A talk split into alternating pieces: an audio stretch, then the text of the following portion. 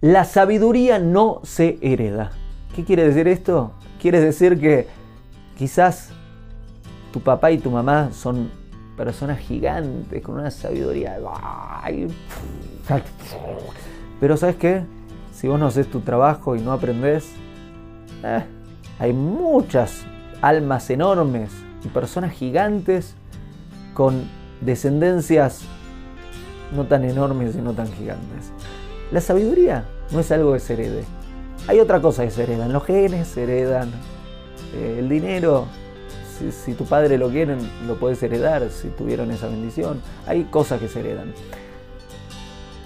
Quizás un mueble, te heredan una cama, eh, no sé si quisiera usar la misma cama, pero te pueden heredar la cama, una biblioteca, eso está bueno, que te hereden una biblioteca está bueno.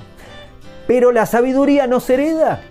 La sabiduría, la sabiduría no se hereda. ¿Qué quiere decir?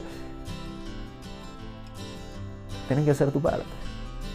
¿Querés sabiduría en la vida? Y es muy importante tener sabiduría en la vida, si querés que te vaya mejor en todas las áreas de la vida. Si querés sabiduría en la vida, independientemente de que tu padre, madre hayan sido grandes y el tamaño que hayan sido, tenés que hacer tu trabajo, tenés que estudiar, tenés que aprender, tenés que esforzarte todos los días.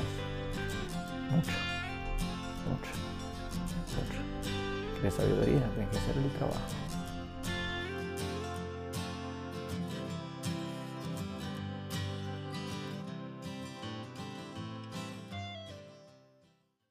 Hago esta rápida pausa comercial para agradecerte por oír mi podcast y pedirte que si te gusta lo recomiendes.